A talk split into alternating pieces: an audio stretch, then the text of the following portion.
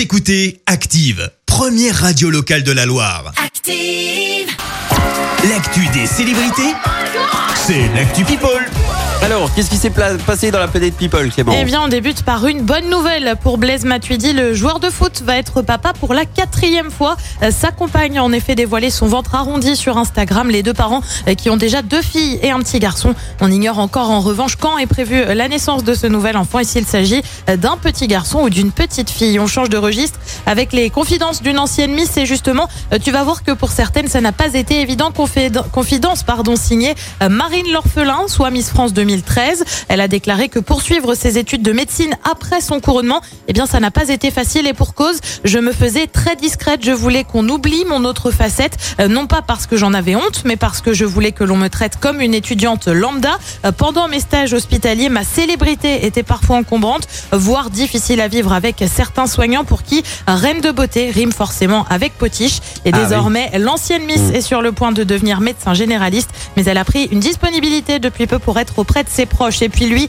ne sera pas avec sa famille, enfin pas l'ensemble de sa famille en tout cas. Archie ne fêtera pas euh, Noël avec la famille britannique. Le prince Harry et Meghan Markle ont annulé leur retour au Royaume-Uni. Le couple devait euh, rentrer euh, pour profiter de la famille, mais surtout car l'actrice est en procès contre le groupe Associated Newspaper pour avoir violé sa vie privée avec la publication d'une lettre de son père. Un procès qui devait avoir lieu début janvier à Londres, finalement repoussé à l'automne 2021. Résultat, eh bien la petite famille restera donc aux États-Unis. Et puis on termine avec quelqu'un euh, qui ne se laisse pas abattre par la défaite. Kenny West a reconnu sa défaite à la présidentielle aux États-Unis. Pour cause, il n'a remporté que 60 000 voix. Alors pour se faire une idée, ça représente 0,4% des suffrages. Ça fait, ça fait peu quand même. Faut être honnête, ça fait, ça fait pas beaucoup.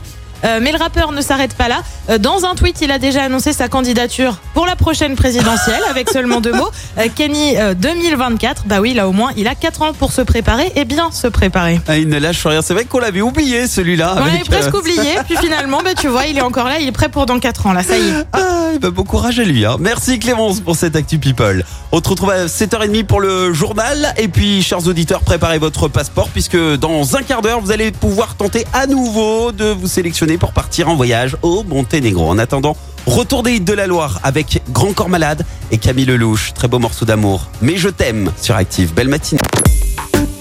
Écoutez Active en HD sur votre smartphone, dans la Loire, la Haute-Loire et partout en France, sur activeradio.com.